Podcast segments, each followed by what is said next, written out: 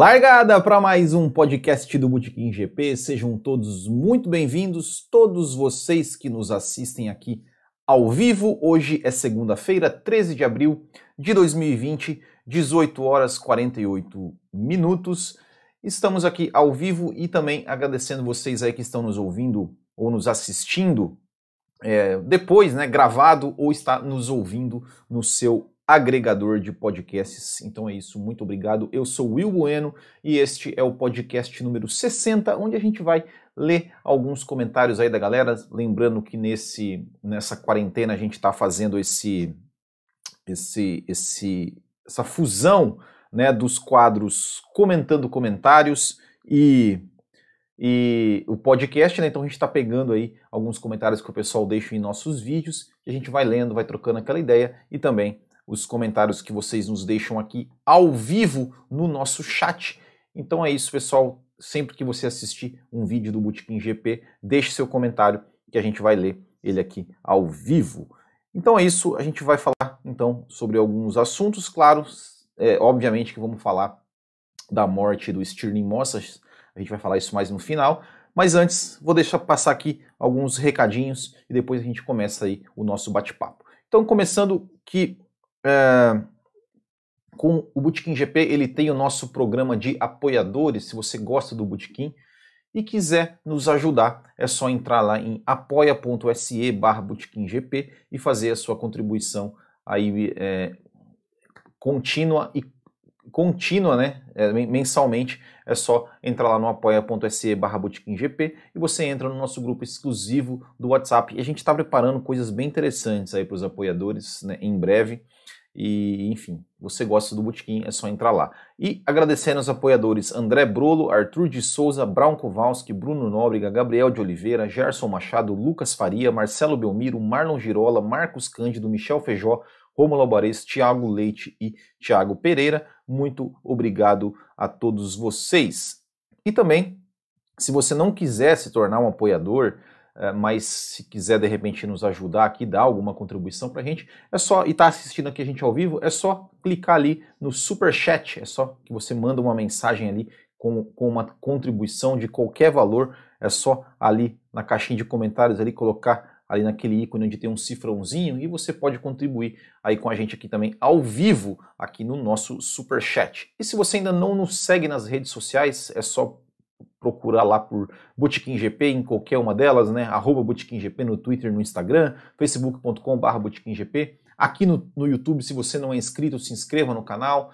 E também acesse o nosso site onde você encontra todas as nossas informações. Você, encontra nossos, você pode assistir nossos vídeos por lá, ouvir nossos podcasts por lá, ver os nossos produtos, acompanhar a Copa Botequim GP de kart e tudo mais. E também, por último, aqui, só para a gente é, convidar vocês para conhecerem a nossa loja, a nossa loja do Botequim, onde a gente tem algumas miniaturas. A gente também está tá, tá aí desenvolvendo aí produtos para vocês, mas que virão aí no futuro próximo. E a gente sempre deixa alguma promoção, então a promoção de hoje é essa nessa miniatura aí do Rubens Barrichello, da Honda de 2006.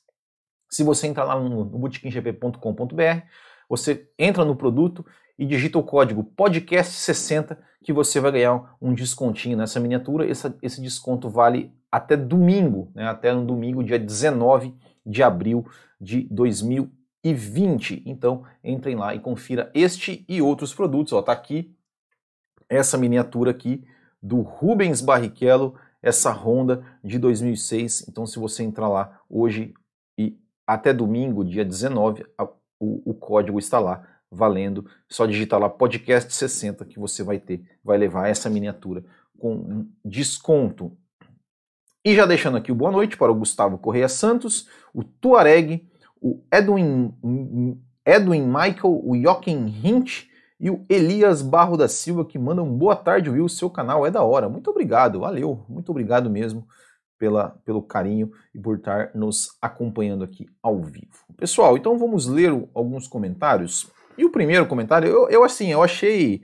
É, não tem nenhuma informação nova, não tem nada, mas eu achei interessante colocar aqui porque eu acho que mostra um pouco né, do, do sentimento é, de todo. De, dos torcedores e, e tudo mais, né, dos, do fã de Fórmula 1, realmente aquele verdadeiro fã de Fórmula 1 que que, que gosta do esporte, que gosta dos pilotos e que respeita né, a história de cada um, de cada piloto. E, e tem um comentário aqui do Hunter XR, XR8, XRB, XR8. É, no vídeo da crônica, né, que, que é sobre né, o dia que o Schumacher é, igualou o número de vitórias do Senna e se emocionou, se emocionou na entrevista. Ele deixa uma mensagem muito simples e, e, e que eu, só que eu achei interessante a gente ler. Que ele fala assim, cara, eu só queria poder ver o Schumacher recuperado, mano. ele, ele faz esse comentário e, e é isso, né? O, o Hunter XRB, e eu, eu acho que é o sentimento de todo mundo né, que gosta é, que gosta de Fórmula 1, que respeita a história dos pilotos.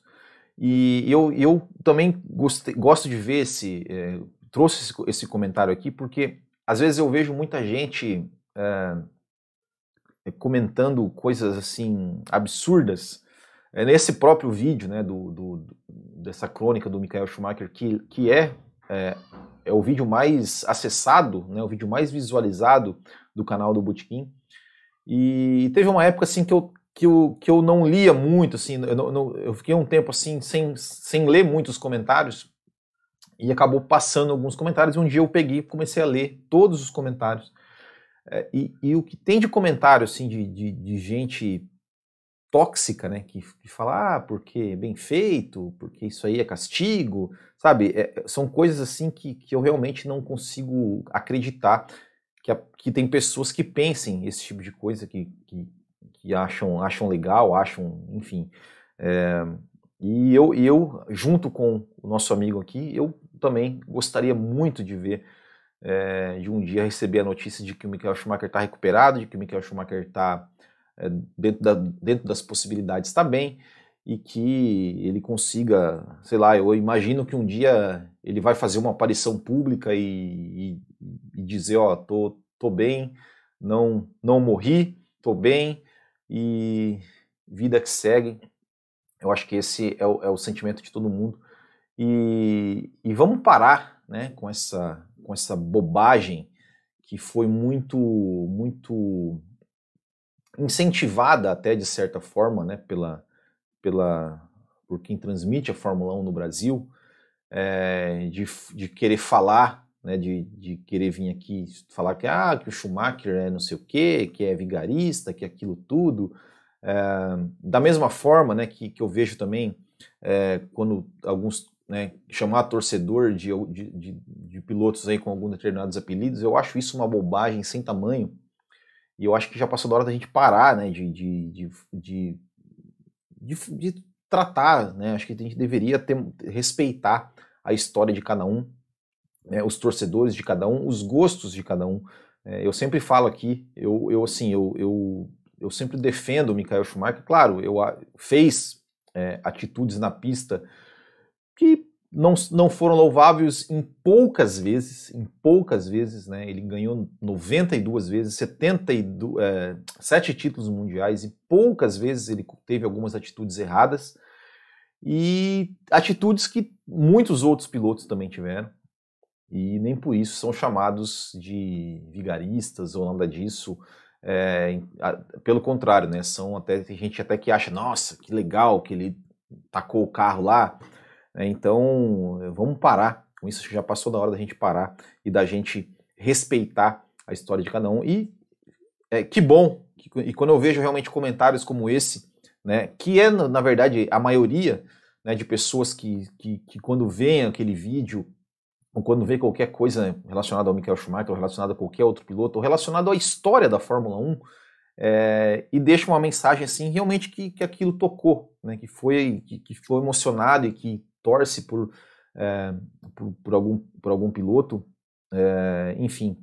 É, eu acho isso muito legal. Esse, esse é o objetivo, né, do, do o principal objetivo do Bootkin GP é justamente esse, é trazer, a gente conta, é, traz histórias do passado, a gente faz essa cobertura da Fórmula 1 do presente, mas a gente também traz muito a Fórmula 1 do passado, justamente para trazer aquela, aquelas memórias, né, de, que, que, que ficam, né, eu, que, comecei, por exemplo, a ver a Fórmula 1 quando era criança, então quando eu lembro, eu, né, como eu falei, eu fiz a temporada de 93 ali, o resumo de temporada, pô, eu, eu lembro, eu tinha 10 anos, mas eu me lembro. Então quando eu, então, quando eu tava fazendo, eu, eu me relembrava algumas coisas daquela, daquela, daquela ocasião, é, que eu estava fazendo na época, e, e, traz uma coisa, uma coisa bacana. E esse é um, é um objetivo do Botequim, e eu fico muito feliz quando eu vejo comentários é, assim, é, desejando bem né, para os pilotos e falando que se emocionou no vídeo. Enfim, eu acho, eu acho muito legal. Uh... Gustavo Correia Santos falando, né? O alemão é um dos melhores de todos os tempos, não tenho dúvida disso. E o, e o Joachim Hint, ele fala assim, né? O problema é que isso vende, né, Will? Tipo, para todo mocinho deve haver um vilão. Por isso que vendem essas histórias. Exatamente, né? É, é, acho que, você, que, que, resumiu bem aqui o que, o que né, os, os, o sentimento aí de todo mundo. Mas vamos lá continuar aqui. O próximo comentário é um comentário que foi do vídeo da crônica que eu fiz essa semana, é, contando a história da Williams de 2001. Desculpa pela tosse, tá, pessoal? Não é, não é vírus, não, tá? É realmente a minha, a, a minha garganta ela vai falhando, né, uh, no meio do, do, do, podcast. E eu tenho que gravar mais um podcast hoje ainda. é, então, às vezes minha, minha, minha garganta vai falhando. Às vezes eu dou uma torcida para trazer a, trazer a voz de volta é, o Edson Butchen. Né? Então, como eu estava dizendo, é uma crônica que eu fiz contando uma, uma passagem da Williams na temporada de 2001, que a Williams estava desde 1997 sem vitórias. Na temporada de 2001, ela, né, ela tinha feito a parceria com a BMW em 2000. É, na temporada de 2001, ela tinha uma boa expectativa, mas aconteceram alguns incidentes na, nas primeiras etapas do ano. É, sempre né, os pilotos da Williams eram atingidos é, por trás né, em acidentes né, no, no, na Austrália, com Villeneuve, no Brasil, né, aquela famosa tirada de. Né, o, o Jos Verstappen tirou o Montoya quando estava na liderança. É, na Malásia também teve, teve um problema ali com o Ralf Schumacher e o Barrichello. E, e aí a Williams é, colocou uma mensagem né, na, na, na, etapa de San Marino, é, nos treinos livres, colocou uma mensagem na sua, na sua asa traseira, uma mensagem bem humorada para né, um, como um recado né, para os seus adversários. Opa, deu uma chacoalhada na câmera. É, como uma mensagem para os seus adversários. E eu contei essa história, né? E é uma história bem legal, então vocês olhem ali depois também na crônica do Butkin. E o Edson Butchen, ele comentou assim, ó, deu saudades. Pelo que eu lembro, a Williams só teve bom êxito com parcerias fortes. Acho que no momento ou ela vende ou deixa alguém forte dirigir a equipe seja administrativamente e também esportivamente. Uh, a Williams tem uma, né, uma história muito, muito rica né, uh, na Fórmula 1 e, e, e, tudo mais, né?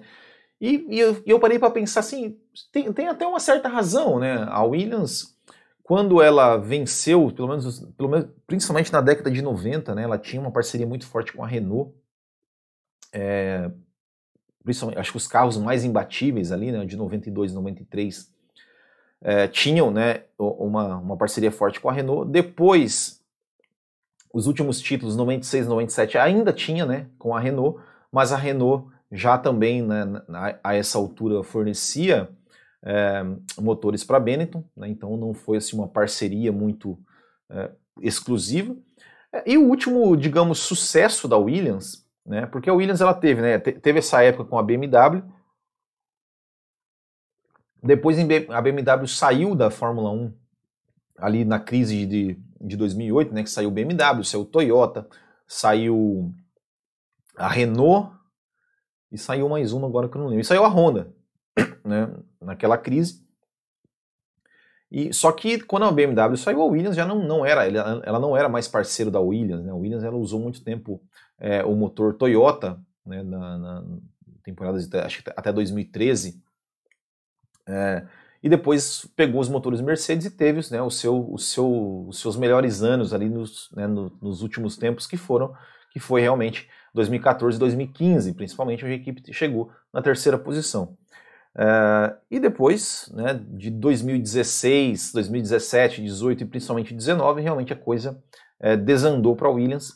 E eu acho que um dos grandes erros né, da Williams, que claro, é, a gente entende né, a situação realmente não é, não é fácil né, essa, essa, essa tecnologia híbrida, esses motores híbridos, essas, desenvolver tudo isso, é, realmente se tornou muito mais caro né, do que era é, antigamente, antes né, do, do, regulamento, apesar, apesar que, que, já vinha muito caro, mas esses motores híbridos realmente tornaram o custo muito mais alto, custo de desenvolvimento muito mais alto, é, e a Williams acabou se vendo obrigada a, a, a, colocar pilotos pagantes em detrimento de pilotos com bons desempenhos em pilotos que desenvolvessem o carro.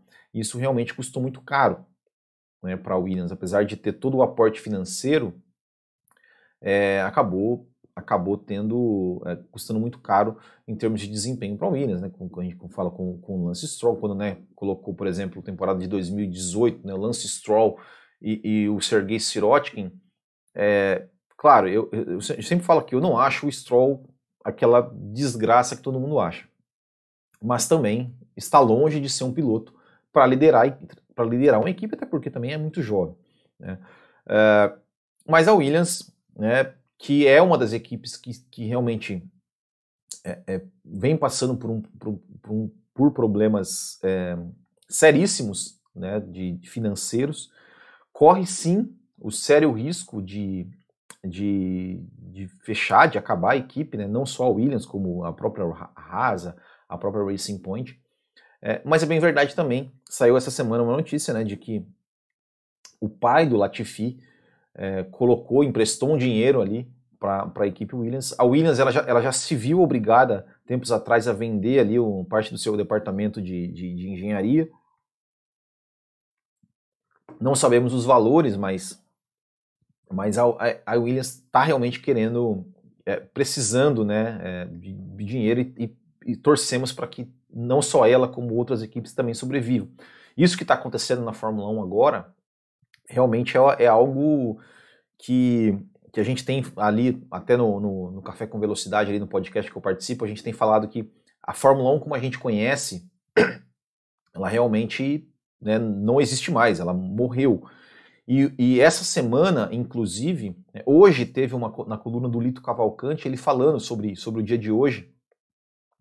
É, até falou que né, é um dia que pode entrar para a história e tudo mais, que realmente é, as equipes né, lideradas pela McLaren estão realmente lutando para que o teto orçamentário seja cada vez mais seja cada vez menor, né, seja era de 175 milhões de dólares, é, estavam chegando, né, queriam ali que reduzisse para 150, agora estão querendo para 125 e, e segundo né, o, que o, o, que o Lito Cavalcante falou, pode ser que esteja reduzindo ainda mais. É, o que eu acho ótimo, o que eu acho, o que eu acho que, que, que, a Fórmula 1 precisa dar esse passo, a Fórmula 1 precisa realmente é, é, é parar com essa com essa coisa desses gastos absurdos, precisa repensar a sua, a sua distribuição de receitas.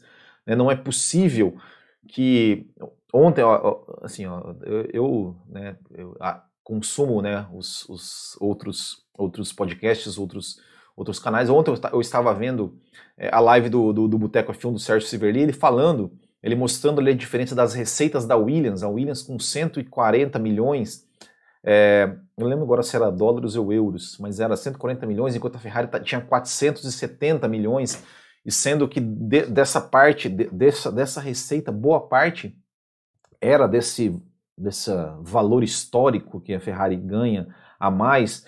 Então eu acho, eu acho, eu acho que, que essa é a hora da, da, da, da Fórmula 1 se reinventar né, e, e, mudar e mudar algumas amarras, mudar algumas coisas para não correr o risco da, de, de, de, chegar de repente 2020, 2021 não ter equipe para correr, porque esse é um perigo real, esse é um perigo real. É, ali é, a semana passada no Café com Velocidade a gente estava analisando, a gente sempre analisa, é, a, a, gente faz a análise da corrida que a Fórmula 1 transmite no seu canal oficial né, aos sábados. Inclusive hoje a gente vai analisar o GP de Monza de, do ano passado, né? Não sei porque que transmitiram um GP tão, tão recente. Mas na semana passada, a gente estava comentando sobre o GP de Mônaco de, no, de 1996. É, e, o, entre outras coisas, né, o, o Fábio Campos até chamou a atenção, falou, olha, o que mais me chama a atenção é que daquela corrida, daquela corrida de 1996, aquele GP de Mônaco, há 24 anos atrás, só três equipes que participaram daquela corrida ainda existem hoje, que é a Ferrari, McLaren e Williams. Não existe mais nenhuma, não existe mais Ligier, não existe mais Tyrrell, não existe mais é, Benetton, não existe mais nada, justamente porque a Fórmula 1 ela tem sufocado as equipes nos últimos anos com, essa, com esses gastos absurdos, com esses regulamentos é, é, cada vez mais é, difíceis, cada vez mais caros e que, e que, e que não, não, não se tem é, o resultado, que as equipes não conseguem competir. Né? Você, quem, quem assistiu o documentário do Netflix, é, tem né, uma, uma, frase assim que foi icônica né, do, do Gene Haas, que ele fala: por que, que nós estamos correndo? Por que nós estamos correndo? Eles estão correndo, gastando dinheiro, gastando para conseguir, no máximo, chegar na sexta posição. Eles não conseguem né, sonhar com um pódio, não conseguem, muito menos com vitória. É, e está errado, está errado. A Fórmula 1 precisa repensar isso, precisa pensar no esporte, precisa trazer um jeito de que as equipes consigam sobreviver e as equipes consigam competir, que as equipes tenham é, chances de competir, tenham chances de subir ao pódio, tenham chances de, de vencer uma corrida. A gente está falando aqui de, de Williams e McLaren, né, que, que, que eram equipes, né, já foram equipes vencedoras que estão passando por dificuldades. A gente também falou de Haas Racing Point. A, a, a Racing Point, né, no caso a Force India, poxa, ela está na Fórmula 1 desde 2008 e ela nunca conseguiu ganhar uma corrida, ela nunca teve condição de vencer uma corrida. A Haas está desde 2016, 16, 17, 18, 19, vai para sua quinta temporada e nunca conseguiu ir para o pódio. É... Então, sabe, é, é, a Fórmula 1 realmente precisa repensar os seus custos, precisa repensar a sua forma de distribuir receitas, a sua forma. Né, você precisa realmente ter algum tipo de, de, de padronização de peças, precisa, enfim, uma maneira de que as equipes possam sobreviver e de que novas equipes possam entrar e participar do esporte e não ficar na mão é, na mão de montadoras, porque as montadoras, eu, eu, eu canso de falar isso.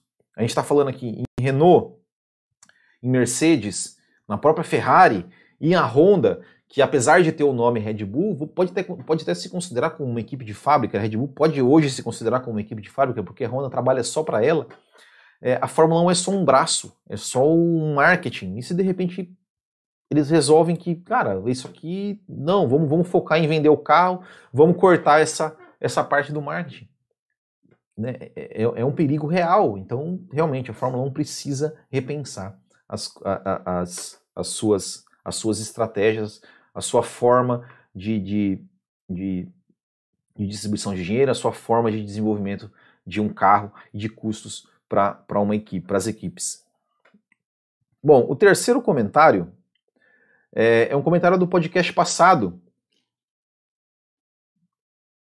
né, que era sobre, sobre pilotos campeões sem o melhor carro, e foi o Rafael Fernando da Silva, que ele comentou assim: ó, dei like e vou comentar sem nem ver o vídeo. Valeu, Rafael, obrigado, obrigado aí pela, pela credibilidade que você nos confia, né, de nem assistir o vídeo e dar like, olha que, que legal. E ele coloca assim, ó, Piquet não é, entre aspas, um mecânico muito rápido, como disse Chico Serra em um documentário, em um documentário. Piloto nenhum seria tricampeão mundial em uma equipe inglesa com engenheiro inglês e piloto preferido inglês, se além de rápido e excelente acertador, não fosse extremamente inteligente, observador e perspicaz. É um gênio, dono de uma personalidade forte e transparente. Não fez nem é, não, é, não fez nem faz questão nenhuma de ser o queridinho de ninguém. Conquistou tudo na vida com muito esforço, luta e sacrifício. É um verdadeiro, é um guerreiro, um verdadeiro gladiador. Eu acho que resumiu bem né, o Nelson Piquet.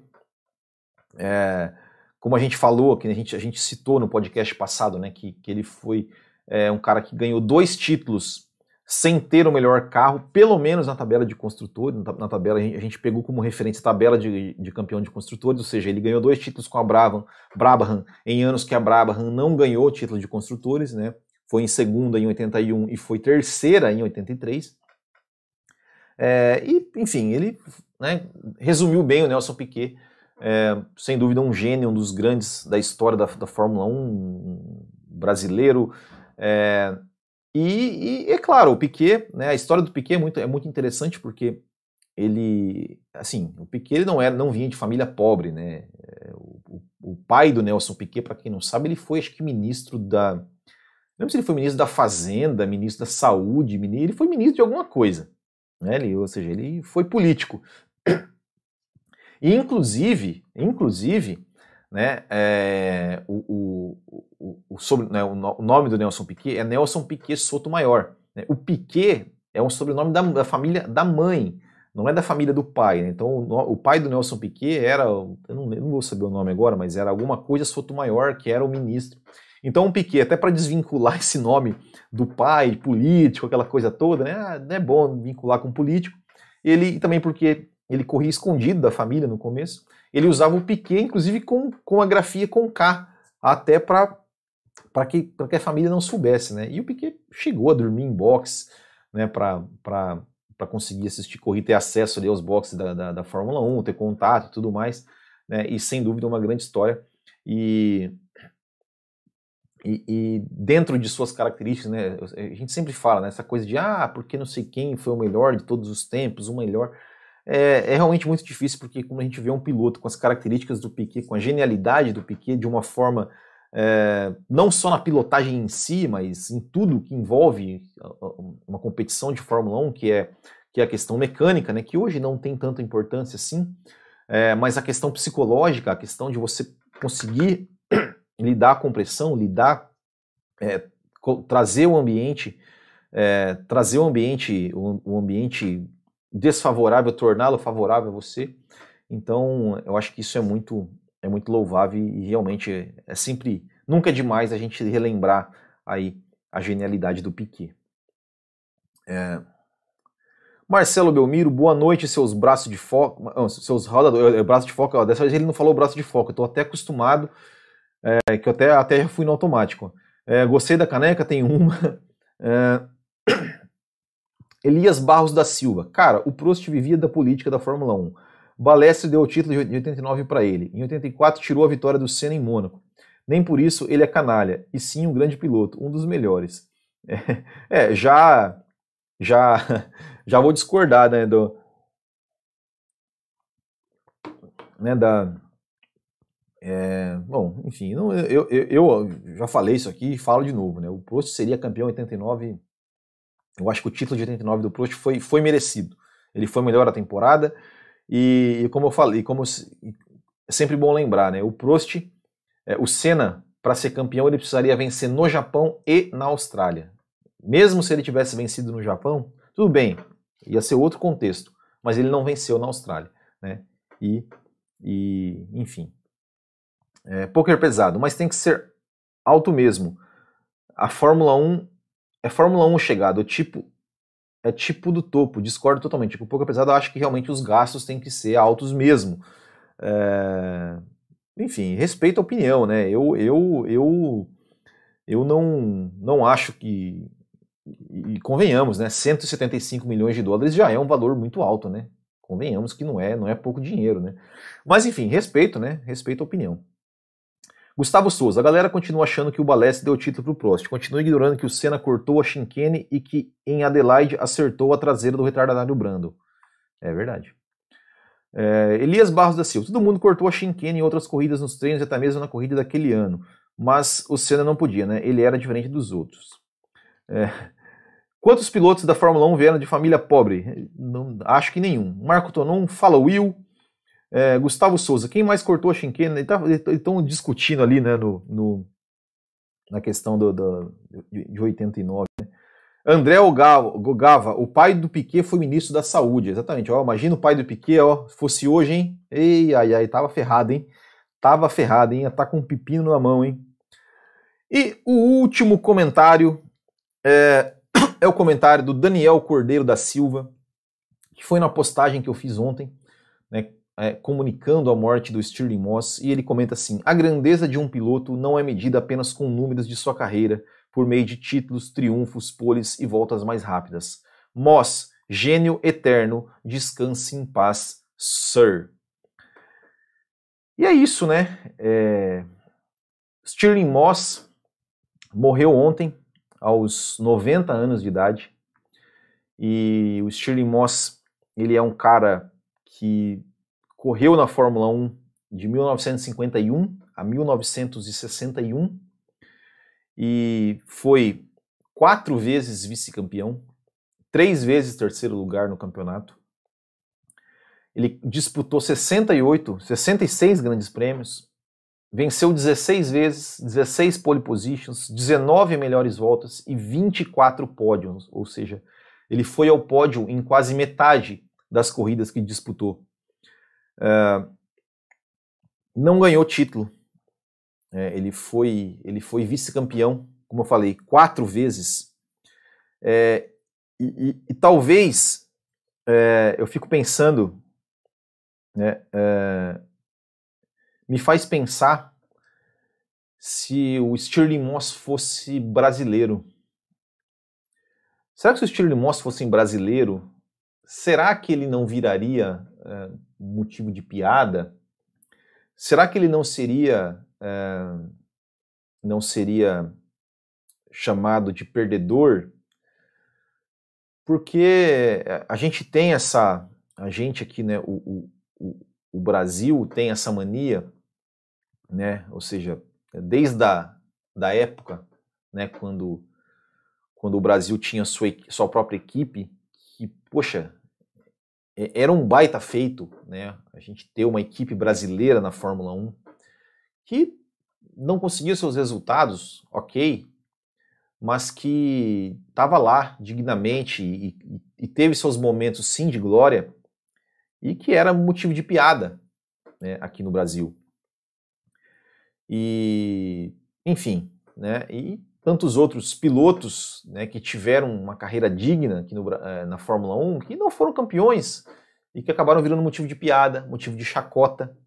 Hoje mesmo, né, eu vi uma piada, uma piadinha, né, no Twitter ali, e, e é isso, né, eu, eu fico pensando, né, do, do, será que o Stirling Moss, como, se, como seria se o Stirling Moss fosse brasileiro? Talvez, talvez a morte dele nem seria noticiada, né? Porque se os grandes ídolos brasileiros do esporte, não só da Fórmula 1, é, já são praticamente esquecidos. Se você perguntar para qualquer moleque de hoje, de 15, 16 anos, você perguntar para ele quem foi Marister Bueno, Éder Joffre,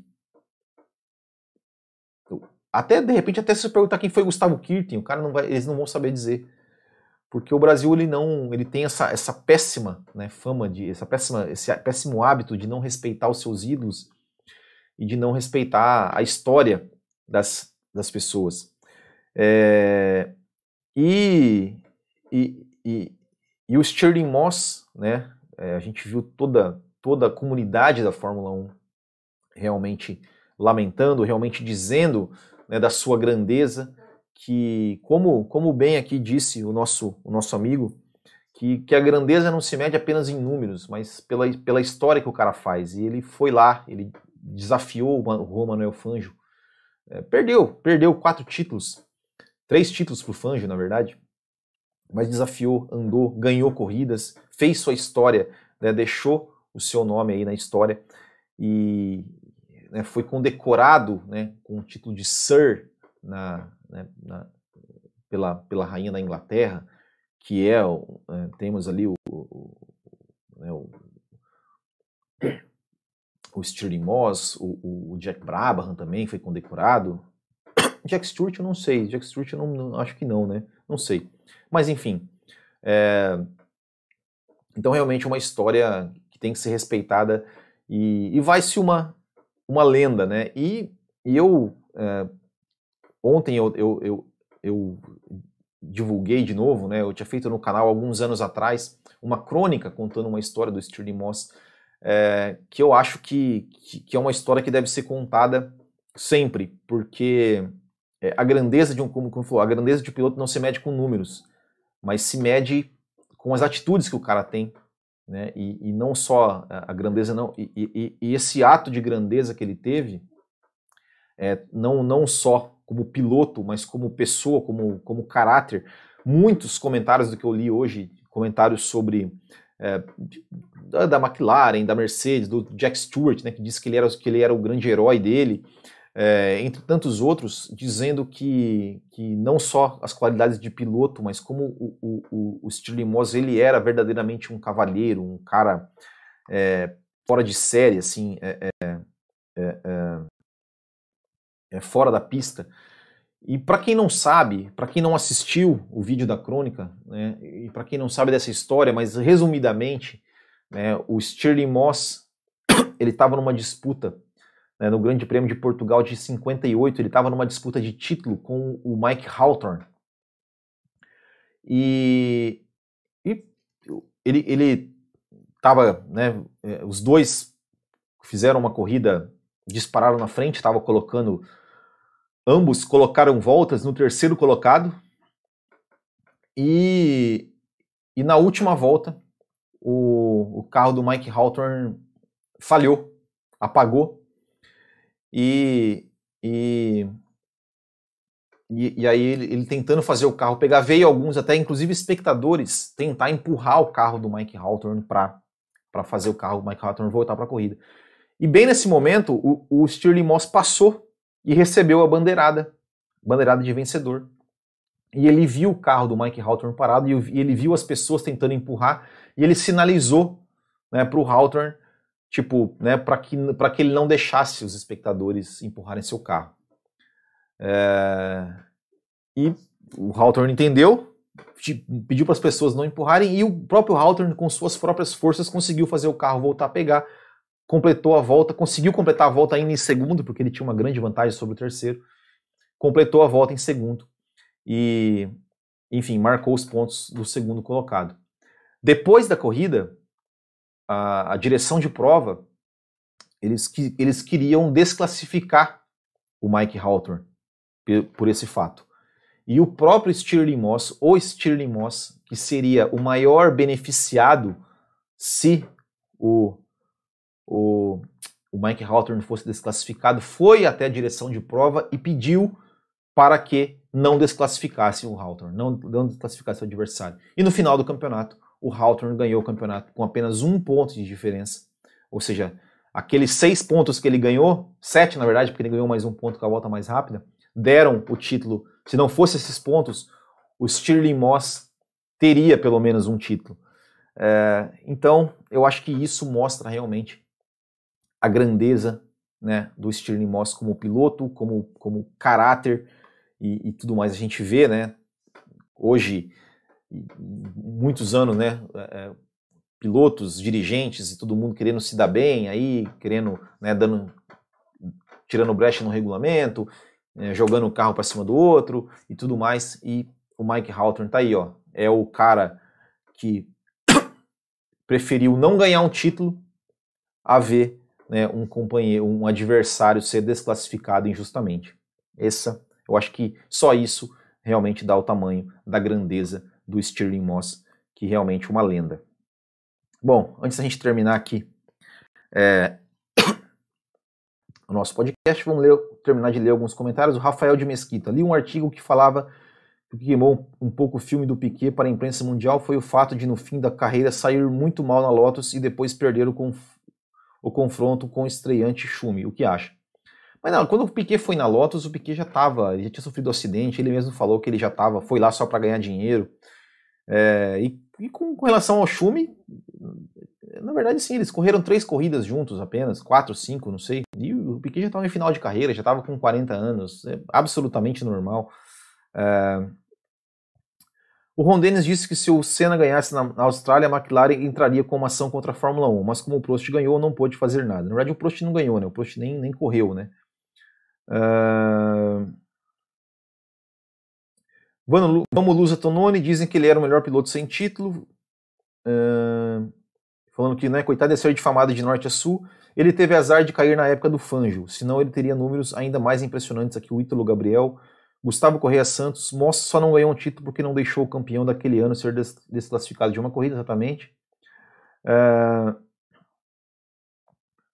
Gustavo Souza, brasileiro, gosta de falar, fazer piada com dois baitas pilotos brasileiros que ficaram anos na Ferrari e são idolatrados na Europa.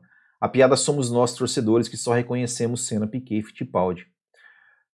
Já te falei no WhatsApp, o Barrichello é um dos maiores injustiçados da Fórmula 1, gênio no mundo todo, sempre na lista de maiores pilotos da Ferrari, mas no Brasil não dão valor, o André Ogalva.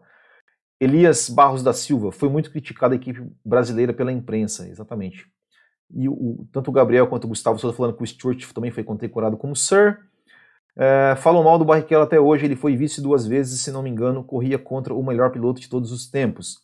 A equipe do seu Emerson Fittipaldi perdeu o patrocínio por culpa da imprensa que na época só o criticava ao invés de apoiar.